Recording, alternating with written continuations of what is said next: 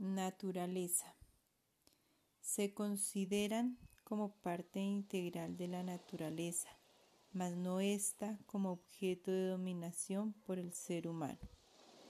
Se compenetraban con diferentes elementos, entre estos, agua.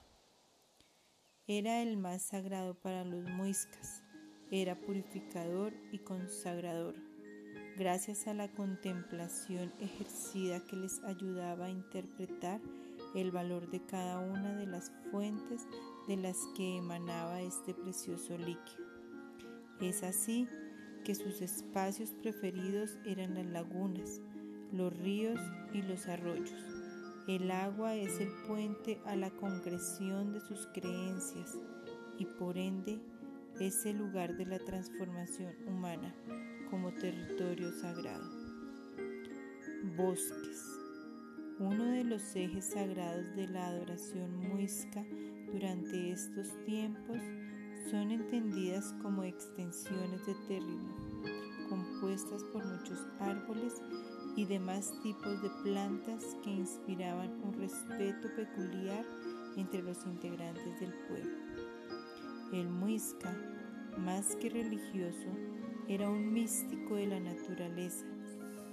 Además, esta relación con los bosques daba un triple beneficio, la relación, el abrigo y el sustento.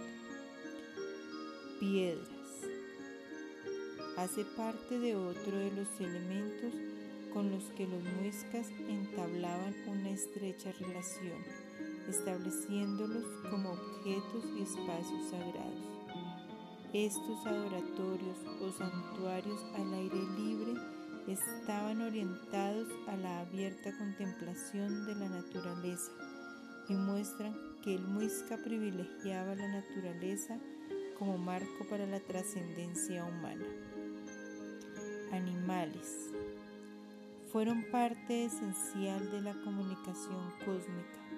En este grupo originario, el muisca en profunda contemplación, interpretaba los sucesos de su entorno con manifestaciones concretas de la naturaleza. De esta manera, las ranas fueron muy relevantes en su cosmovisión, puesto que su croar era el preanuncio de la llegada del agua en forma de lluvia y puede ser el símbolo de la abundancia del agua, que como ya vimos es su elemento principal.